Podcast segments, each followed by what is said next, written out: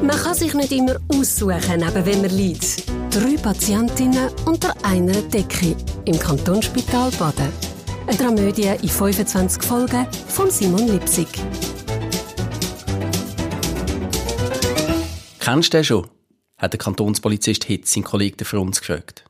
Was denkt ein Polizist, wenn er Blut sieht? Ist das Ketchup? hat er für uns gesagt. Ketchup? So ein Quatsch. Wie kommst du auf Ketchup? Ja, dort. Dort, hat er für uns gesagt und hat am Gang entlang gezeigt. Ist das nicht ein Ketchup-Gutter, wo dort gerade in den Lift hineinsteigt? Tatsächlich, hat er Hitz gesagt. Hey, nein, das glaubst du nicht. Jetzt machen die schon Guerilla-Werbung im Spital. Hey, pfeift's. Was kommt als nächstes? Werbung auf dem Krankenwagen, Slogans und Logos auf den Ärztekittel, Plakatwände im Operationssaal. Nein, komm, das ist doch gut aus. Jetzt singt sie noch die Gutter, hat er für uns gesagt. Das ist aber nicht der Ketchup-Song. Ah, da weiss ich dann, wie er geht. Und dann hat der Frunz den Ketchup-Song angefangen singen. Also einfach so, wie er ihn gerade im Ohr hatte, gell? Kreuzfalsch. Nicht mal die Sprache hast verstanden, das war nur ein Knuschel.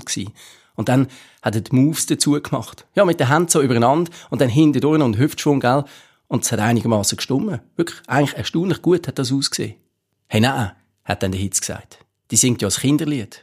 Ah, jetzt weiss ich, was das ist. Die Ketchup-Gutter. Das ist so ein Spitalglon. Checkst? Die gehen die kranken Kinder aufmuntern. Wirklich ein krasser Job. Jetzt reisst die zusammen. Und dann hat er am Frunz eins als Schienbein gekickt. Also gut, hat dann der Frunz gesagt, wo der Schmerz ein bisschen versorgt ist. Dann gehen wir jetzt halt den anderen Spitalglon suchen, da, den Spagatweltmeister, der Leidi.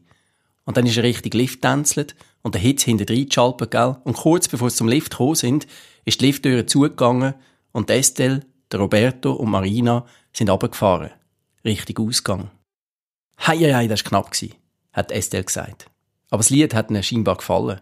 Die haben ja nur auf mich geschaut. Also singen kannst du definitiv nicht, hat Roberto gesagt, wo sich auf seinem Rollbett auf die Seite gedreht hat und so da hat, als würde er schlafen. Aber ein Magnet bist du auf jeden Fall. Mit und auch ohne Maske. Die Estelle hat dem Roberto einen Klaps auf seinen zerten Oberschenkel gegeben, hat aber eher ein bisschen die Pfüdibacken verwünscht als etwas anderes. Und dann hat sie die nächste Strophe angestimmt. Im hohen C. Die Marina ist ins Liedli mit eingestiegen und hat über das ganze Gesicht grinset. Auf dem Handy hat sie nochmals das Tänzchen von dem Polizist angeschaut. Wirklich unschlagbar. Absolut hitverdächtig. Alles scharf und nicht verwackelt. Also das hat sie gut gemacht. Super Job. Ihre Online-Community hat sie gewusst, die wird das Video feiern. Die Isabel von der Traumatologie hat es als erste gesehen. Zimmer 16 hat sie an eine Kollegin zugerufen und dann ist sie losgerannt. Sie hat eigentlich schon länger damit gerechnet. Seit die schwarze Katze wieder auftaucht ist im achten Stock, ist Isabel ein bisschen wie auf Nadeln gewesen. Das Blinken vom Alarmlämpli ist ihr fast wie eine Erlösung vorgekommen. Man klar, die alte Frau, die ist schon vorletzte Nacht schon fast gestorben, ist eigentlich ein Wunder, dass sie überlebt hat. Die Isabel hat an Dr. Rutis gedacht. Zum Glück raucht er wieder. In der nächsten Pause kann sie ihm dann ausführlich berichten. Der Marina, ihre Brüder, ist draussen vor dem Eingang vom KSB gestanden und hat geraucht. Das Ziggy-Päckchen hat er gekauft. Das Kondom nicht. So viel Mut hat er dann doch nicht gehabt. Nicht einmal beim Self-Checkout würde er sich getrauen, Kondom zu kaufen. Und schon gar nicht das 20er-Pack. Nein, nein, das sieht doch garantiert jemand, hat der Brüder von der Marina gedacht. Bei seinem Glück. Und darum hat er die Kondom dann halt geklaut. Seine Schwester hat sich ja tausendmal entschuldigt. Ja, tausendmal hat die Entschuldigung gesagt, du, was sie angelüht hat. Und zu Recht, muss er sagen. Ich meine, was er sich alles hat müssen anlassen als Sprüche nach dem Video von der Marina, wo die Gumsle ausgerechnet sein Sexhefte oder den Unterwäschkatalog in die Kamera gezeigt hat. Nein, sorry, das ist unterirdisch. Wirklich, alle hat noch erkannt. All. An der ganzen Schule hat man erkannt. Jede und jede. Das war ein Fluch. Bis der Fluch dann plötzlich zu einem Segen geworden ist. Sie tragen genau die gleiche Unterwäsche wie dem Katalog, hat ihm Gabi aus der Parallelklasse zugeflüstert, wo in der grossen Pause hinter ihm in der Mensa angestanden ist. Wirklich genau sättig. Und als er sich zu ihr umgedreht hat, hat die Gabi nicht etwa gelacht, nein, im Gegenteil. Die haben noch halb auffordernd angeschaut, hat sie ihn. Wirklich, das war etwas Sexuelles in ihrem Blick, gewesen, das hat er genau gesehen. Sonst hätte sie nach der Pause auch nicht so offen auf sein WhatsApp reagiert. Ja, ja. Und jetzt gehen sie nachher ins Kino. Und er geht sie mit dem Klapfgab holen. Und gerüstet ist er auch wenn es dann so weit kommt. Ja, da ist er gewappnet. 20 Mal. Jetzt muss er vorher einfach noch rasch das kleine Fluchthelfer-Jöppli erledigen. Du, wie findest du eigentlich deinen Job? hat er für uns den Hitz gefragt.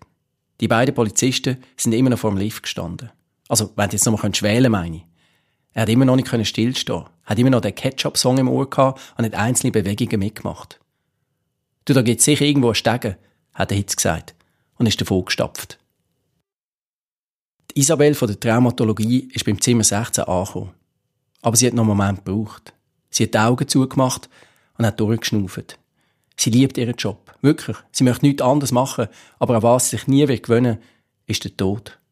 Also gut, hat sie zu sich gesagt und hat die Türen aufgemacht. Lili ist kerzengrad im Bett gesessen. Die Finger gespreizt und immer wieder hat sie so über ihre Nägel geblasen, dass der rote Nagellack schneller trocknet. Ah, endlich, hat sie gesagt, ist etwa Zeit geworden.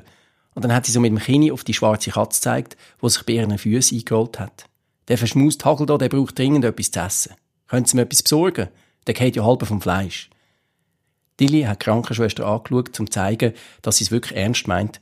Und gerade wo die Krankenschwester hat aus dem Zimmer, hat Lili noch gemeint, und äh, Entschuldigung, schickt mir doch bitte noch den Pfarrer. Es geht langsam zu Ende.